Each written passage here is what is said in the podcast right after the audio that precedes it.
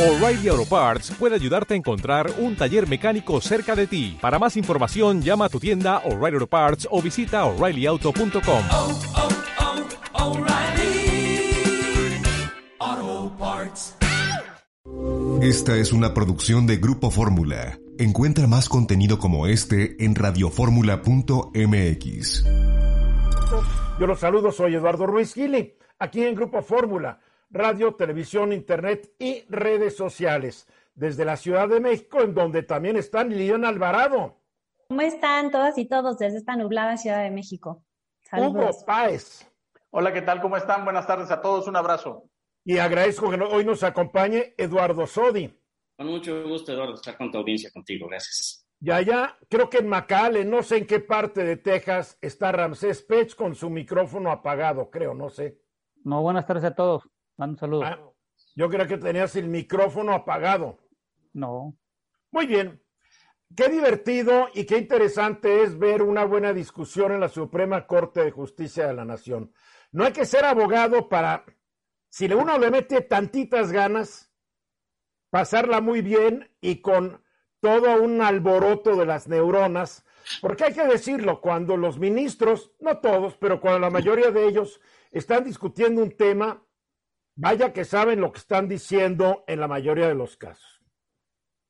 Ayer y hoy hemos visto a los 11 discutiendo en torno a un proyecto presentado por el ministro Luis María Aguilar relativo a acciones de inconstitucionalidad promovidas por la Comisión Nacional de los Derechos Humanos y unos senadores de la oposición que están demandando que se declaren inválidas diversas reformas a las leyes federal contra la delincuencia organizada, la de seguridad nacional y a los códigos nacional de procedimientos penales, fiscal de la federación y penal federal.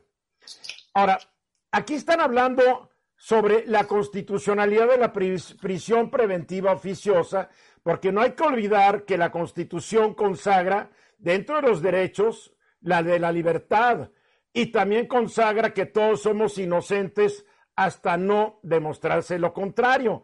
Pero bueno, ahí está la prisión preventiva oficiosa que automáticamente ordena el encarcelamiento de quienes son acusados de un bolón de delitos que están anotados en el párrafo 2 del artículo 19 de la Constitución.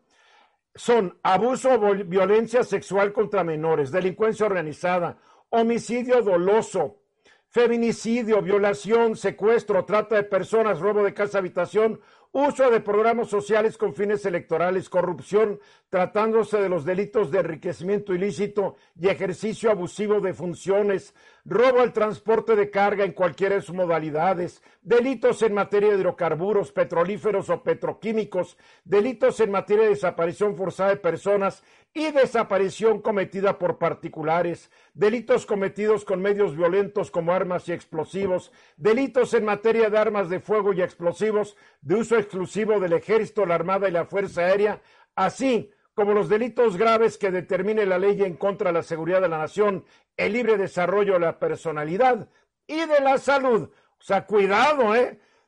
Si esto funcionara, estarían yendo para abajo los robos a casa habitación, pero va para arriba. Pero en fin, esa no es la discusión. Ahora, lo que el proyecto del ministro Aguilar dice que sí es procedente y parcialmente fundada la acción de inconstitucionalidad. Sin embargo, los ministros se pusieron a discutir si realmente la Suprema Corte tiene o no la facultad de declarar un artículo de la Constitución inválido, como es el 19. Di- a ver, dijeron que no puede hacerlo la Suprema Corte los ministros Yasmín Esquivel, Loreta Ortiz, Alberto Pérez Dayán, Juan Luis González Alcántara, Jorge Pardo Rebolledo, Margarita Ríos Farjat, Javier Lainés Potisek, siete de los once. Esquivel Moza, por ejemplo, opinó que los motivos para instituir la prisión preventiva oficiosa por parte del constituyente permanente no pueden ser cuestionados por esta Suprema Corte, primero porque conforme al principio de división de poderes, las ministras y ministros no somos responsables de redactar o de reformar la Constitución. Lo prudente sería que el constituyente permanente, es decir, el Congreso, revise el listado de los delitos que activan esta medida cautelar, la de la prisión oficiosa. Pérez de Llán señaló que le resulta que no resulte posible aceptar que este Tribunal Constitucional inaplique, invalide o desconozca una de sus propias disposiciones, en concreto su artículo 19, que existen razones sobradas y justificadas para revisar periódica y profundamente el modo en que la prisión preventiva está diseñada, pero que no le corresponde esto a la Suprema Corte, sino al propio revisor de la Constitución, que es el Congreso. Dijo, no me corresponde asumir una tarea que no se me otorgó, no soy quien para desprender hojas de la Constitución. Y la, discusión va a seguir la semana entrante, porque no votaron a, fi, a, fin de cuentas en torno a esto, pero muy interesante. Y Eduardo Sodi, aquí nadie va a quedar contento. No, no, nadie va a quedar contento, pero además hablamos de abogados eh, que se dedican al derecho penal, abogados constitucionalistas. El Ejecutivo Federal, el presidente, sí, porque obviamente no se va a declarar la inaplicabilidad del artículo 19. O sea, eso parece ser que se está decantando por ese lado. Y entonces, bueno, pues sí, hay mucha eh, opinión al respecto. Muchas personas, muchos juristas se decantan por el hecho de que la prisión preventiva oficiosa debería des desaparecer sobre la, eh, eh, el principio de, de, de, cuidado de los derechos humanos. Pero los y, ministros hoy decían y ayer decían, estamos de acuerdo, pero quien debe decidir eso es el Congreso, algunos no la Suprema ministros, Corte. Algunos ministros consideraron que la, se fueron lo más sencillo es decir, la Corte no tiene competencia para ello. Sin embargo, los ministros, desde el, el, el, ministro relator, que es el que presenta el proyecto, y ministros como incluso el ministro Saldívar, que es una postura de defensa muy interesante, consideró que no se estaba tratando de modificar a la Constitución, ni tampoco declarar la invalidez de un artículo de la Constitución, simplemente interpretarla en armonía con las propias disposiciones de la Constitución. Lo que dice es una inapli la inaplicabilidad del artículo. Sí, pero por una interpretación, estableciendo incluso en la, en la participación del ministro Saldívar, se refirió a esa frase de que yo no soy quien para desprender hojas, ¿no? De la sí, se ve que hay pique con él y Pérez Dayán, pero lo Exacto. que también es muy fácil es ser el último que hable y como va la marea, porque digo, no, ya está... Yo, a ver, está visto que siete de los once van a decir que no procede. Mira, este, algunos de ellos, eh, por ejemplo, Laines consideró que si bien podría ser inaplicable el 19, el proyecto no decía las causas o razones por las cuales la Corte sí tenía esas facultades, esa competencia. Esa fue la salida del ministro Laines, ¿no? En, en el caso de la ministra Loreta, ella estableció tajantemente que si era convencional la prisión preventiva oficiosa, pero dijo que ella estaba por la supremacía constitucional, o sea, el formal. A ver, ya se nos cortó. podía reformar. Hugo Páez, ¿tú qué opinas de todo lo que hemos visto hoy y ayer? Bueno, uno que se ha hablado, Eduardo, también de que es una pena adelantada y esto también por organismos internacionales, por un lado, y creo que esto también es muy importante porque en México, bueno, no somos pulcros para la aplicación sobre todo de los casos y la integración de las carpetas. Hemos visto también como, por ejemplo, al titular de la UIF anteriormente se le acusó de extorsión y decían, bueno, te voy a congelar cuentas o te voy a poner una investigación para que haya una orden de aprehensión oficiosa si no pasa esto y esto otro. Entonces, esto para México, un país que realmente ha, pecado de esta suciedad, es verdaderamente este, problemático, independientemente de que la Corte, a mí se me hace que ellos deberían de tener muy claro si procede o no con ellos o se va al Congreso de una vez, pero... Yo creo que, creo que va a quedar claro, a juicio de que yo haya escuchado mal, que van a decir no es de nuestra competencia, y ojalá el Congreso revise esto. Es lo que a mí me quedó. Pues sí. Mayoritariamente así se va resolviendo hasta el momento, sí. Y ya, pues ya, lo que decida la Suprema Corte es lo que decida la Suprema Corte. Es inapelable, inatacable y será. Está interesante, pero qué bueno que sí. se discute esto en público y abiertamente. Creo que es lo más saludable, ¿no? De acuerdo, sí, es interesante. Bueno, vamos a los mensajes, regresamos. Grupo Fórmula abriendo la conversación. Grupo Fórmula Facebook, Radio Fórmula. Exactamente 13 minutos para la hora.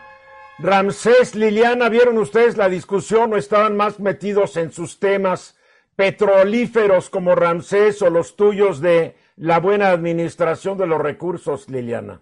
Ahorita platicamos con Eduardo sobre el tema.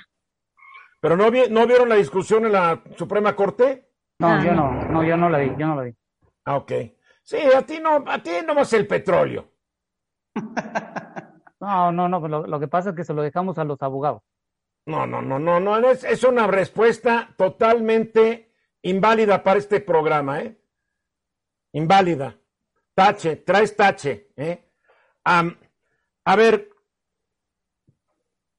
hay una idea de que el Código Fiscal de la Federación, por ejemplo, castiga con prisión preventiva oficiosa el contrabando, la defraudación fiscal, eh, la enajenación, compra y adquisición de comprobantes fiscales que amparen operaciones inexistentes, falsas o actos jurídicos simulados.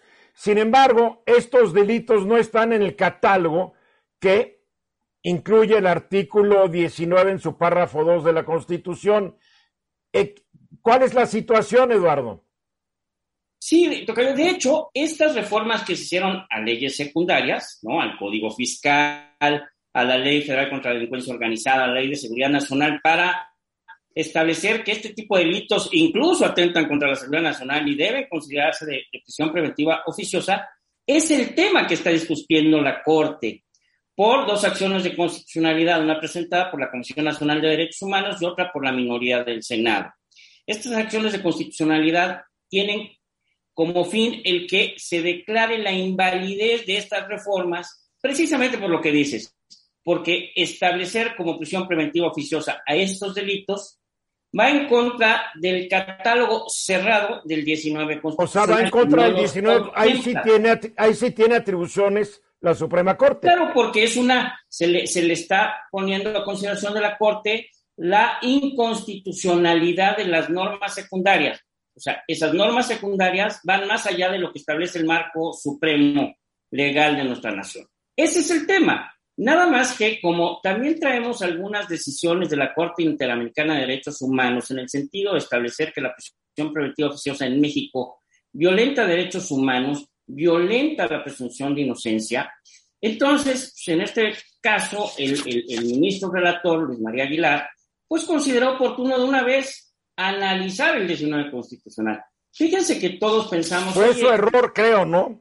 Yo creo que es muy interesante. Pero es que hoy al acabar la discusión, en vez de que se votara, dijo, denme chance de revisar, denme chance. sobre todo lo que está. A ver, fíjate, en Alemania desde 1951, un eh, autor, Otto Bakov, hizo un, un libro que se llamaba, o que se llamó Normas Constitucionales e Inconstitucionales, 1951.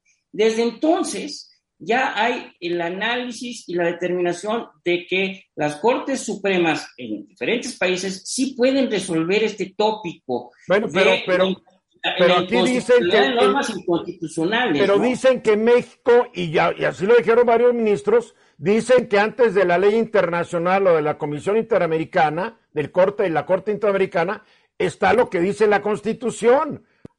Hay la interpretación también del artículo. Pero primero nomás una cosa, para que los demás opinen. Una cosa, van a tener que tocar lo que es la, la, la acción de inconstitucionalidad o la invalidez de las reformas a las leyes y a los códigos mencionados. Claro, Eso va a tener que acabar aterrizando también en la discusión. Y seguramente se resolverá la invalidez de esas normas, porque va a seguir eh, la, la, la opinión de la Corte que ya ha resuelto en ese sentido ot- otras acciones de inconstitucionalidad. ¿no? Ramsés, Ramsés, a ver, a ver, Ramsés. Bueno, yo lo que digo es lo siguiente, a ver, como te le digo, esto se lo dejo yo a los abogados, ¿por qué? A ver, creo que el problema de nuestra parte legal se inicia desde, el, prin- desde la parte cuando se hace las carpetas de investigación por parte del Ministerio Público. Entonces hay una, un gran, una parte gris en donde cuando no se integran bien las carpetas puede caer la presunción de que el individuo fue manipulado, fue obligado o un montón de cosas de acuerdo a los últimos precedentes. Entonces, ahorita en la, la Suprema Corte de Justicia están discutiendo si es o no, pero la realidad en el mundo real es que el problema se inicia desde las carpetas de investigación. Cómo Y así lo han armando. dicho los ministros. Los ministros Sí, han aceptado que hay una fuerte deficiencia en, la, en el sistema de procuración e impartición de justicia. Lo dijeron varios, dijeron que se tiene que revisar todo. No lo negaron, pero, Sí, pero, no, pero el lo que están es que- discutiendo es otra cosa, mi querido Ramsés. No, pero yo no cosa. estoy, de, no, pero no estoy de acuerdo porque estamos discutiendo el final y no el principio.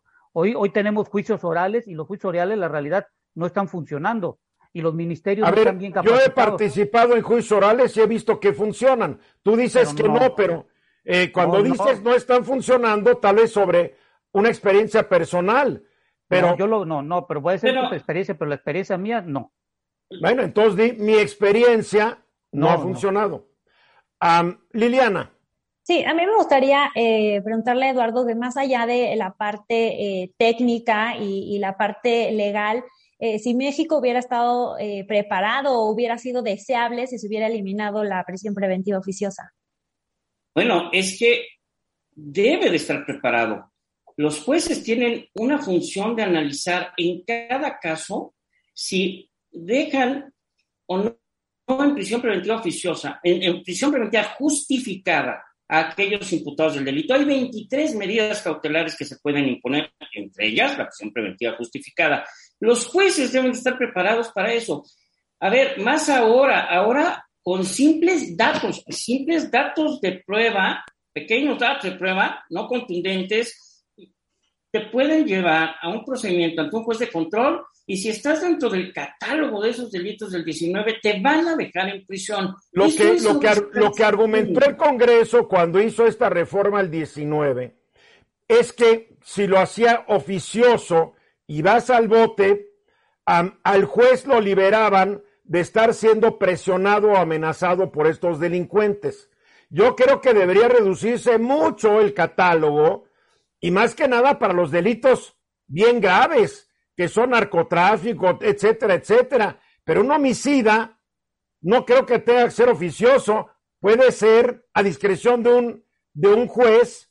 Eh, En fin, no vamos a acabar nunca esta discusión. Hugo, Oye, Eduardo, pero también el gran problema y lo que dice la Corte Interamericana es que no te da opciones a otro tipo de control, por ejemplo, al, al, al brazalete electrónico, a la, a la prisión domiciliaria y demás, que son también otro tipo de opciones. estoy de acuerdo, ponle un, oye, ponle un brazalete al Chapo. Ajá. No, bueno, Eduardo, pero estás Eh, hablando... también hay que ser realistas. A ver, Ed- Eduardo, yo te voy a decir, a ver, nada más una cosa. De, vamos a suponer, de los mil, de los mil criminales más importantes de México, ¿quién está en, en prisión preventiva oficiosa? Ninguno. Realmente No, el sí, problema hay, varios, para hay todo varios, tipo de pero. Bueno, yo pues no diría que ninguno porque estás, ya también estás exagerando. Calma, calma, calma. Hay varios, hay varios. A ver, vamos a de- acabar con esta discusión, Eduardo. Nos queda poco tiempo. Más, nos queda nada de Bueno, tiempo. pues eh, la, discusión, la discusión va a seguir. Y Va a seguir. interesante. Y qué bueno. Regresamos. Sigue en la conversación con Eduardo Ruiz Gili. Exactamente, un minuto después de la hora. Y sigue la discusión sobre la Guardia Nacional. Eh, la Cámara de Diputados en el fast track, es más, violando los procedimientos, aprobó las reformas a leyes que le dan a la Secretaría de Defensa Nacional el control operativo y administrativo de la Guardia Nacional. Lo sacan del ámbito civil.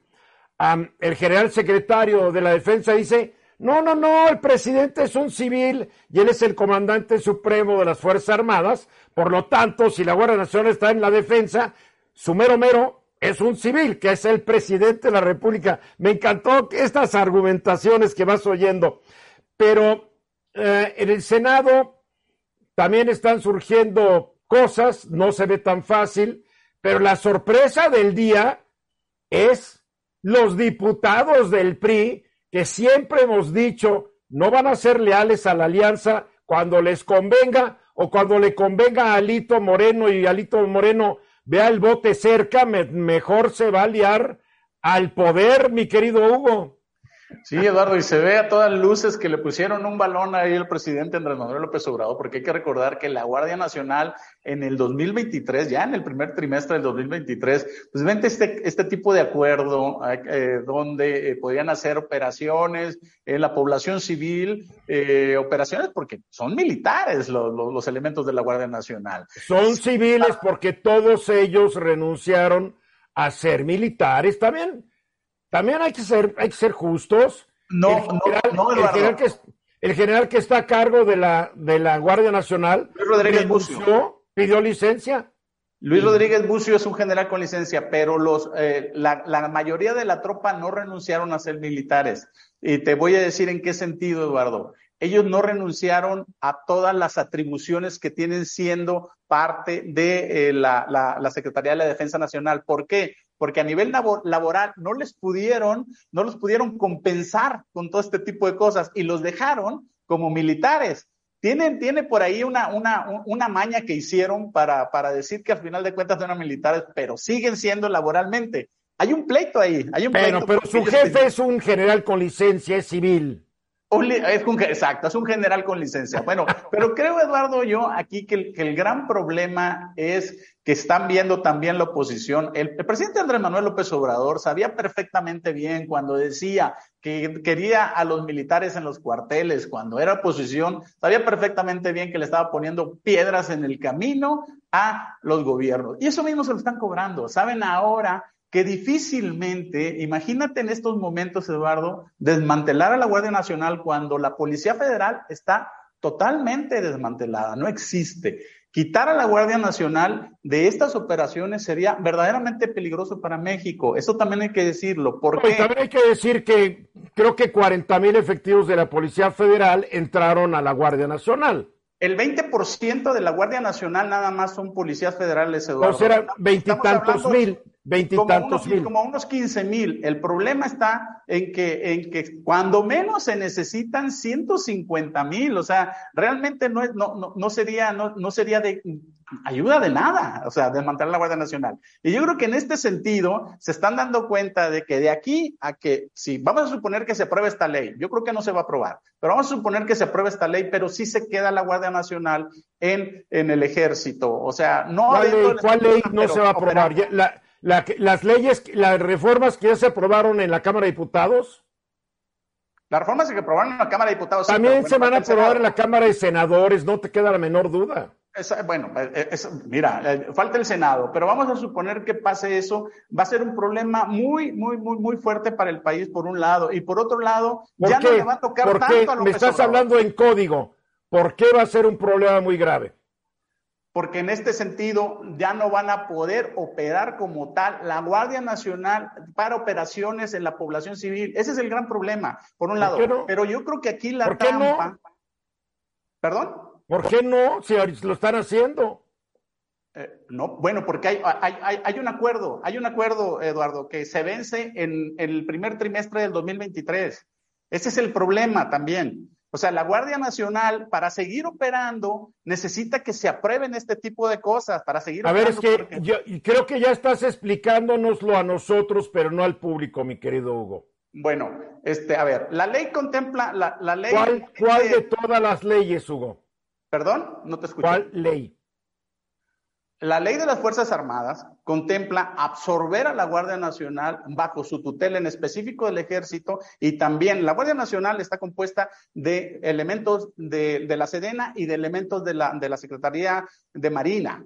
Entonces, los contempla tener bajo su tutela. Una vez que estén bajo su tutela, y operarían como militares. El gran problema que está aquí a discusión es que el artículo 57 de la ley que se mandó también, y creo que esto es muy peligroso, eh, faculta a los elementos que actúen en la población civil a tener jurisdicción de tribunales militares. Entonces, ¿qué quiere decir esto? Si se comete algún abuso con la población civil, como sea, ¿eh? ya sea por error, lo que sea, se van a ir primero a defender los civiles a los tribunales militares. A ver, lo que yo tengo entendido es que un miembro de la Guardia Nacional y de las mismas Fuerzas Armadas, porque para eso se cambió la ley hace unos años, cuando un soldado, un marino, un guardia nacional cometen un delito a la población civil, se van a un tribunal civil. ¿O me equivoco, Ahorita. Eduardo? No, Ahorita, es Eduardo. Como lo estás diciendo, Eduardo, así es. Ahorita, Eduardo, pero en la modificación que se mandó en esta ley que se avaló en Cámara de Diputados, el artículo 57 de la ley de la Guardia Nacional adiciona un párrafo para que el personal naval y del ejército esté sujeto a jurisdicción militar. Esa es una de las modificaciones que se hicieron y que no se habla mucho. Esto, ¿qué es lo que, qué es lo que les da realmente? Les da un fuero militar. Lo que tú estás diciendo es parte de este acuerdo que hubo, de este acuerdo que hubo donde la Guardia Nacional opera en la población civil que vence el primer trimestre del año que Bueno, viene. en conclusión, porque ya me hice bolas, en conclusión. Bueno, eh, eh, eh, en conclusión, Eduardo, yo creo que aquí el presidente lo que está proponiendo y lo que dijo hoy en la mañana, que, re- que, que el- en el 2008, perdón, en el 2028 venza este acuerdo o esta modificación de ley secundaria, porque es una ley secundaria, que venga, se vence esta modificación y que se vote, vaya a consulta popular, si los militares y las Fuerzas Armadas siguen en la calle en operaciones eh, civiles. pues si se hace una votación popular, va a ganar el sí. Eh, sí, puede ganar No, el sí porque, no, va a ganar el sí, no nos hagamos los militares- guajes, porque los la población, están- la población se siente más segura, mi querido Hugo, cuando ve soldados o marinos o guardias nacionales que un policía estatal o municipal. Por supuesto que están bien elevados, pero a ver, pero esta es una ocurrencia de Andrés Manuel López Obrador, dice, podría irse a Oye, consulta. el presidente no tiene ocurrencias, es para que ya lo hubieras entendido. El presidente Claro, no es de ocurrencias, dijo, trae planes muy claros y estrategias muy definidas. A ver, Liliana, Para mí el verdadero problema es que se ve ya realmente complicado, si no casi imposible, que eh, incluso hubo esa, esa fecha del 2028, o sea, realmente que nosotros podamos sacar a los militares cada vez es más difícil. ¿Qué estamos haciendo con las policías municipales? ¿Qué estamos haciendo con las policías estatales? Absolutamente nada. Cada vez más los municipios y los estados se van a deslindar de cualquier tipo de, eh, eh, digamos, de responsabilidad eh, en términos de, de, de, seguridad. No hay ninguna intención de, eh, ahora sí, invertirle presupuesto a las capacitaciones al policía, a los sueldos, a sus condiciones. O sea, cada vez más nos estamos alejando de la posibilidad de poder realmente tener policías pero municipales fíjate, y el plan estatales es- en el algún plan- momento de la vida. En algún el momento. plan es federalizar la seguridad pública. Por supuesto. Que- ese es el plan, porque tampoco, Liliana, me vas a defender a los policías municipales y estatales que están más podridas que un Por perro muerto hace un mes. ¿Y Sí, qué por se ha hecho al respecto? Nada. No Por se eso- ha hecho nada porque la idea es federalizar la seguridad pública. Por A eso ver, es la lógica, por eso No, es la no, lógica más del rapidito, 2028, rapidito. porque tienes unos años A ver, a para, ver. para hacer una fuerza alterna. Ramsés, No lo van a por hacer, favor. Hugo, por Ramsés, por favor. Qué indisciplinaditos vienen hoy. Los voy a mandar que les den unas clases de civismo. Ramsés. Hugo, una pregunta. Dentro de estas modificaciones, ¿quiere decir que los militares convertir- se convertirían también en, en, en minis- en minis- en la gente que haría la investigación, el Ministerio Público? ¿Es así también? Bueno, hay que recordar No, no, que el no. ejército, el ejército tiene, tiene su- sus ministerios, ¿eh? El, el ejército tiene su, A ver, su- vamos aclarando, porque aquí estamos haciendo bolas al público y no lo voy a aceptar. Eduardo, aclara este punto, por favor. No, el punto de la cuestión de la competencia militar es para delitos cometidos dentro del ámbito militar. Cuando se cometen delitos que afectan a la población civil, ya está resuelto de que serán tribunales de justicia civil los que lo resuelvan. No, O sea, eso- eso civil penal, ¿no? Pero de derecho común, no de derecho militar. Eso desde luego, eso no va a cambiar, ni con la reforma al 57, no lo está estableciendo en ese sentido. En, en- en mi punto de vista jurídico, no creo que se esté eh, decantando para Yo eso. tampoco lo creo, yo tampoco lo creo y no lo interpreté así, pero. Hugo, Hugo está como algún ministro No que tiene otras... creer, se trata de leerlo, ahí está.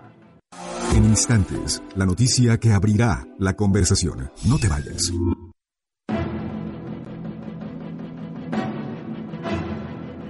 Grupo Fórmula, abriendo la conversación. Qué buenas discusiones fuera del aire.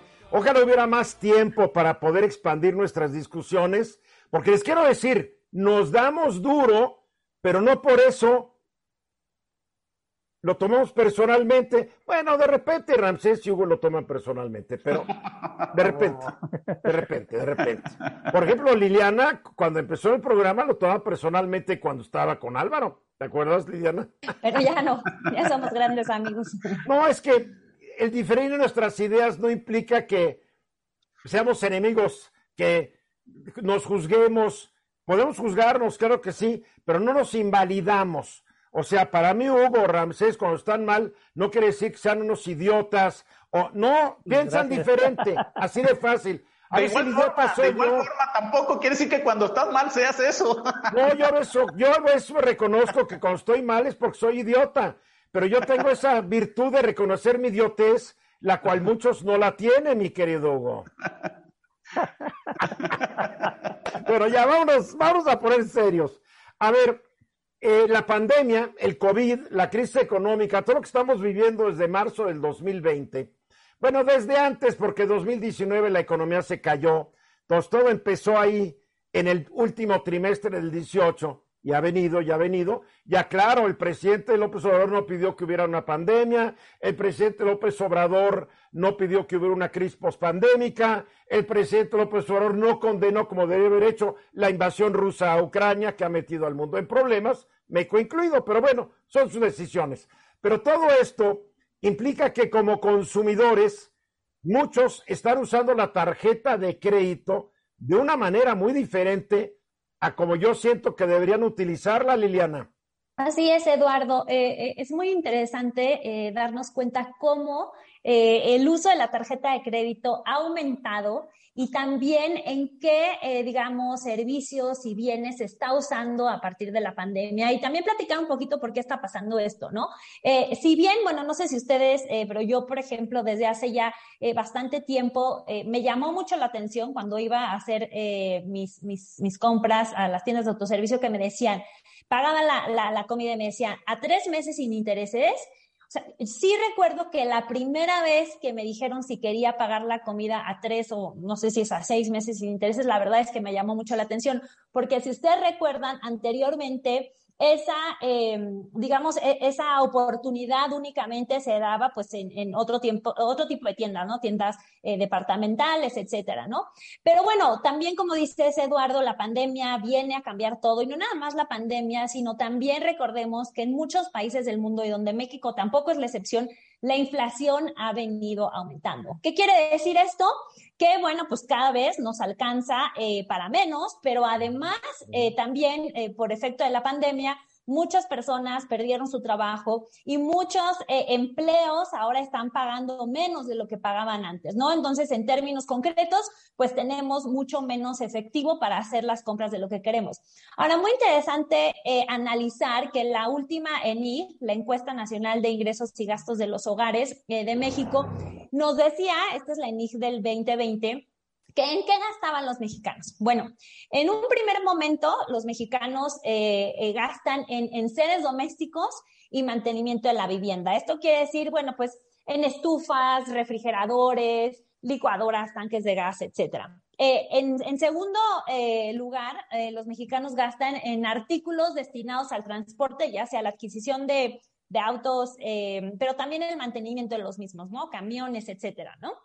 Y en tercer lugar, eh, artículos de esparcimiento y estos se consideran como eh, los televisores, computadoras, tabletas, audífonos, etcétera. Ahora, de estos tres, eh, digamos, productos y servicios que acabo de mencionar, ocupan el 48 o representan el 48% del gasto que se hace en tarjetas eh, de crédito. Eso conforme a la ENIG eh, 2020, que es la más reciente. O sea, que, que seguramente ya varió mucho, ¿no? Ya varió, Eduardo, y es muy interesante eh, darnos cuenta que eh, conforme a datos del Banco de México, el monto de eh, las transacciones que se hace con tarjeta de crédito para el pago de, de alimentos ha subido en un 30%, ¿no? Tenemos también que el entretenimiento subió un 64%, todo esto estamos hablando de pago en tarjeta de crédito. En restaurantes, 62%, gasto en comida rápida, 53%, gasolina, 33%. Y también es de llamar la atención que uno de los eh, pagos con tarjeta de crédito que ha disminuido es el pago eh, de colegios y universidades, ¿no? Digo, aquí pues este, podría caber a las interpretaciones si es que eh, se piensa que pues, las personas están o pagando en efectivo, que, que me, me, parece difícil pensarlo, o más bien ya no se está invirtiendo tanto en, en el pago pues, de justamente de, de colegios y, y universidades. Ahora, algo también muy interesante que no necesariamente está pasando en México, pero sí en Estados Bien. Unidos, eh, son estas eh, pues nuevas eh, como aplicaciones, Eduardo, que puedes acceder rápidamente, que te dan un crédito rápido, que no te cobran intereses y que sino que te cobran como una comisión por cada eh, transacción. Bueno, yo, yo no sugiero que hay que ser muy cuidadoso con estas apps porque hemos visto cómo en México hay gente que le están cobrando hasta, hasta por respirar. A ver, rápidamente, Eduardo. Sí, mira, esos eh, préstamos que te dan probablemente sean de aquellos fraudulentos que incluso ya ha habido operativos en la Ciudad de México para desarticularlos. Y con lo que dice Liliana, hay que tener mucho cuidado en el uso de las tarjetas de crédito. Esto de, de, del súper del super y comprar a meses sin intereses puede ser una bomba de tiempo. Tienes que tener mucho control, tienes que saber. Estás acumulando claro. pagos mensuales sin intereses y, y, y, son bienes de consumo. Compras, te los acabas, ya no los tienes y tienes la deuda tres meses. es que hay gente que está sobreviviendo con la tarjeta de crédito sí, claro. y endeudándose eh, terriblemente. Hugo.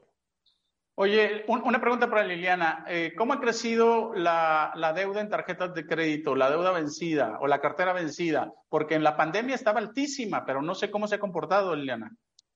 Sí, eh, Hugo, no tengo, no, no, tengo ese dato, pero bueno, no nos queda poco yo tiempo. Yo lo tengo, y... yo lo tengo. No está, en, no está en niveles peligrosos para los bancos. Ah. Es impresionante. Los mexicanos se han convertido en muy buenos pagadores o los bancos han sido más cuidadosos para elegir a quienes le dan una tarjeta. Todos los índices de morosidad de tarjeta bancaria no han subido como uno se lo hubiera imaginado. Se han mantenido niveles muy conservadores y muy prudentes. No constituyen un riesgo para la banca. Bueno, tenemos que ir a los mensajes. Regresamos.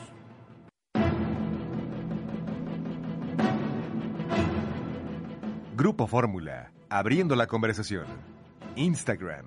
Arroba Radio Fórmula MX. Y viene el informe, el, el, el, mensaje que acompañó el cuarto informe de gobierno del presidente Andrés Manuel López Obrador ya fue hace algunos días. Ramsés Pech tiene algunos comentarios al respecto y como son interesantes, pues vámonos a tus, a tus comentarios, Ramsés. Bueno, el informe de, de último gobierno son 1.347 hojas, las 500 primeras páginas son poemas, son eh, enunciados, calificativos y un montón de cosas. A mí ¿Ya leíste todas? Ya las, me las eché todas. Después de la página 600 adelante me gustó más porque son números y estadísticas que dicen la realidad. O sea que no te gusta la poesía, no te gustan las bellas artes. En el papel, el papel aguanta todo, la realidad de los hechos ya no. Mira, A ver, ¿qué una, contraste? Una, una de las primeras cosas es que ya se confirmó de Deer Park solo se están mandando 15 mil barriles diarios de petrolíferos, no lo que ha dicho el presidente de la República, que toda la producción se está enviando a México. Entonces ya queda claro que solo... A ver, a ver, pero tú dices que son 15 mil, no lo que dice el presidente, pero no nos dices lo que dice el presidente. El presidente comenta que se están mandando alrededor de más de 200 mil barriles entre gasolina y diésel. Diarios. Y solo, diarios. Y solo se están enviando 15 mil barriles diarios, es decir, un barco por, por mes se está enviando ¿Y de dónde de sacas que... ese dato? En el cuarto informe de gobierno, ahí está, está, toda esta información que te está dando está en el cuarto informe de gobierno. O sea que el informe de gobierno, la parte numérica, contradice el mensaje que el presidente dio el primero de septiembre. Exactamente, y ahí está Bien. plasmado en el informe. El segundo Bien. punto que encontramos. O sea que tus otros datos son los datos del informe del presidente. Exactamente. Otro punto que dice, el sector energético se ha invertido para rehabilitar las refinerías que recibimos, o sea, el Sistema Nacional de Refinación. Pero al mes de julio, la eficiencia de las refinerías está al 50%. Es decir, no se han rehabilitado y no se ha puesto a funcionar. ¿En cuánto, estaba, ¿En cuánto estaba la eficiencia cuando llegó el presidente al gobierno? En 47%, solo han subido 3% y es nada. Nada, nada, bien. Nada. Bueno, lo otro, ¿se acuerdan de, ¿se acuerdan de los subsidios? De, de, acuerdo al informe de gobierno, el monto acumulado entre dejar cobrar el IEPS y el, el estímulo complementario se confirma son 293 mil millones de pesos de marzo al mes de junio. O sea, imagínate esa cantidad de dinero que es en menos de cinco meses que se ha dejado de invertir. Y acuerda que el presidente invitaba a los gringos que vinieran a México a comprar gasolina barata. Bueno, ahorita ya es dos pesos más barata Estados Unidos con México en el promedio nacional. Oye, yo no he oído Biden invitando a los mexicanos a comprar gasolina en Estados Unidos. ¿Dónde está la reciprocidad? Bueno, eh, eh, ya lo vamos a ver dentro de 150 días en el TEMEC, cuando estén pues, ah. discutiendo. El otro punto que se confirma, y muy de acuerdo con lo que ha comentado Liliana, es que los hogares del medio urbano podían, a causa de la pandemia, perdieron el 8% del ingreso. Y en la parte rural creció en un 3.8%. Estos son datos del cuarto informe. Pero cuando yo reviso la población económicamente activa en el INEGI, estamos viendo que la gente está siendo contratada con menos dinero. Bueno, y otra cosa, el 79-80% de la población en México es urbana. O sea que el presidente nos está diciendo que el 80% de, los trabajadores urbanos, de los trabajadores que viven en ciudades, perdieron 8% de ingreso y la minoría de esos trabajadores que viven en el sector rural ganaron 4%. Pues salimos perdiendo la mayoría. Entonces el problema va a ser el crecimiento económico que vamos a tener en ese sentido porque la mayor población está en las zonas rurales. No, en las zonas urbanas. Entonces, la otra cosa es que los salarios y remuneraciones, ya ves que hay lo que se llama nominal y real. El nominal es el que tú pienses que te deben de pagar. Entonces, revisando los reales, que es lo que te están pagando, del 2021 al 2022 solo creció 0.28%. Si tienes una inflación de 8.62 acumulada al mes de agosto, ese punto 28 que creció en el promedio que se tiene de remuneraciones, pues ya se perdió y no sirve. Entonces, aquí hay una gran pregunta, Eduardo, y creo que hay que esperar el presupuesto de 2023 que ya se va a presentar. ¿Cuál va a ser la tasa de inflación? ¿Por qué? Porque ahorita todos los sindicatos, todos los asalariados o todos los que perciban un salario van a tener que empezar a ver cuánto es el aumento que le van a dar en enero al salario en función de la inflación acumulada al cierre del año. Cierto. Y aquí, y aquí va a venir una gran pregunta. ¿Van a aumentar el salario? ¿Sí o no? ¿Y a qué porcentaje? Entonces vamos a ver una gran discusión en 2023, sindicatos, empleados y un montón de gente, si van a correrla o no, o la van a permanecer. Claro que lo van a tener que aumentar si no se arma una broncototota, o no estás de acuerdo en la broncotota, Hugo. Claro que sí, sobre todo en la revisión de los contratos colectivos con este tipo de inflación que estamos viviendo y que se está esperando de que antes de que finalice el año rebase el 10% anualizado, va a estar terrible. Eso lo van a tener que, que hacer por fuerza. Porque dar un problema laboral no lo va a aguantar Andrés Manuel López Obrador. Digo, además, no es su filosofía, pues, el pegarle a los trabajadores. No, ya estamos viendo huelgas, se, se, se, evitó una huelga en Telmex, hay una huelga en Ciernes, en Volkswagen, o sea, están pidiendo más dinero los trabajadores. Claro. Bueno, lo que quiere, lo de Volkswagen, quieren eh, rechazar un aumento del 11%. Dijeron, no es suficiente, Necesitamos más aumento que el 11%. Entonces, esto viene duro. Liliana. A mí me parece, eh, Ramses, que la verdad es que no, nosotros no tenemos que esperar la presentación del paquete económico que eh, aparentemente se da este jueves para pues, realmente poder hacer los cálculos de, inflación o estimaciones para cierre de año, ¿no?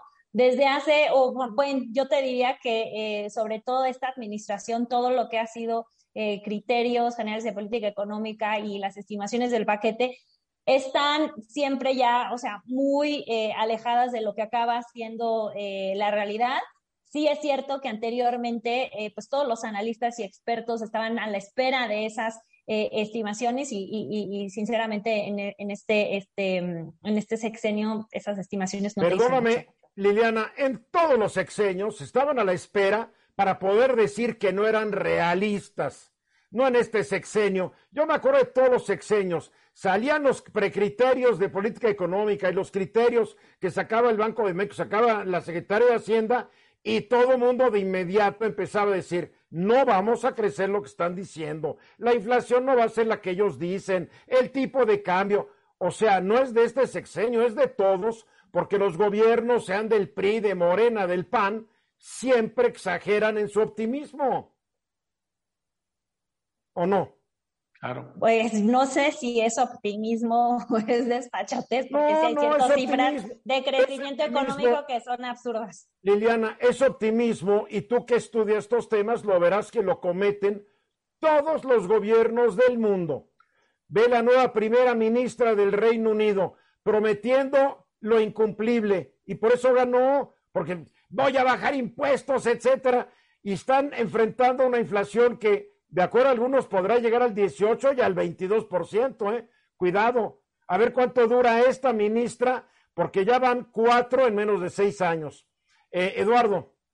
Pues sí, a ver, el salario mínimo tiene que aumentar y además, pues lo primero que se hace es que van a determinar lo que se llama monto independiente de recuperación.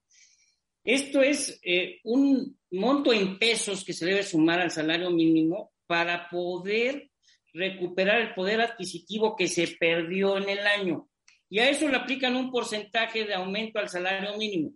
Así es que necesariamente debe haber un aumento bajo estos parámetros. Ahora, ¿cuántas empresas van a poder hacerlo? Porque fíjate la paradoja, eh, enfrentan menos ventas, un mercado en contracción, un encarecimiento de materias primas. Muchas empresas van a cerrar sus puertas, van a decir, ahí les dejo todo a los trabajadores y se van a ir a la economía informal muchos. ¿O, o me equivoco, Ramsés? Sí, y yo creo que, mira, voy a dar una definición que, que- que acabo de, de sacar en esta semana, que se llama mercado circulante, y refiere a la falta de crecimiento económico de una región por la esencia de un mercado en crecimiento originado porque el dinero circula entre las mismas personas o empresas. Es decir, no hay un crecimiento adicional de dinero dentro del mercado. Y es lo que estamos, es, es lo que pudiéramos ver si, si esto, ¿no? Sí, eso es lo que pudiéramos ver en los próximos meses. Pues está de color de hormiga, como se dice. La, la, la crisis económica es grave. Y si te sirve de consuelo, es más grave en el Reino Unido, donde dice que el 80% de los trabajadores van a tener que escoger entre comer o comprar con qué calentar sus casas en el invierno. Y es el Reino Unido y su libra esterlina en niveles bajísimos, la otrora poderosa divisa británica. No estamos inmunes. O sea, esta es una crisis global que la verdad los gobiernos se deberían sentar y ver cómo lo resuelven globalmente, ¿o no, Liliana?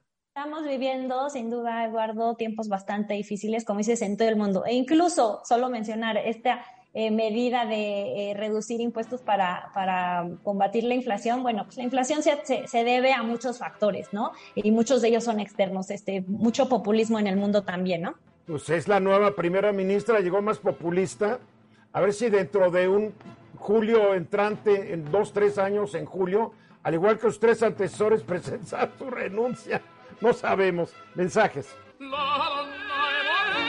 Luis, el genial Luis con su cartón del día, pues que tiene que ver con el informe. Aquí estamos viendo a un joven, a una joven y a un vetusto viejito platicando sobre el informe. Y el joven le dice esto al abuelito. Ay, abuelito, ¿cómo que no viste el informe? Y la jovencita también dice algo. De lo que te perdiste, se habló de importantes logros, avances y conquistas. Y esto dice el abuelito. Uy, mis niños, yo solo quiero saber el sexto informe. Sexto, pero si apenas vamos en el cuarto. Es que, es que eh, así como va la, la actual situación, espero llegar al último informe. Muy bien, Luis. Tu teléfono para la gente que quiera servicios de caricatura, monos, lo demás. Claro que sí, cursos de caricatura, todo lo que deseen, 55 27 16 02 97. Si le llaman del extranjero con LADA más 52, repito, 55 27 16 02 97. Será un placer. Muchísimas, muchísimas gracias. A ti, Luis, nos vemos la semana entrante. Mil gracias a ti. Claro, claro que sí, un abrazo a todo el equipo. Gracias. Muchas gracias. Bien, pues a partir de hoy, Les Truss, de 47 años, la primera ministra del Reino Unido. Ella es la tercera mujer en este cargo. La primera fue Margaret Thatcher de 1979 a 90. Después siguió Theresa May del 16 al 19. Pero aquí lo más chistoso es que ella va a ser la tercera persona en gobernar al país desde que David Cameron renunciara en julio de 2016, después de que el 52% de los británicos votaran a favor de la salida de su país de la Unión Europea.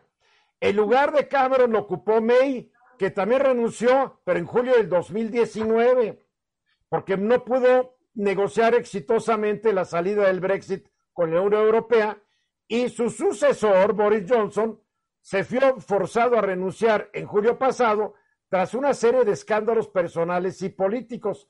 Julio del 16, julio del 19, julio del 22. Oye, un gobernante cada tres años eh, está duro y como yo les decía, en julio la inflación en el Reino Unido llegó al 10.1%.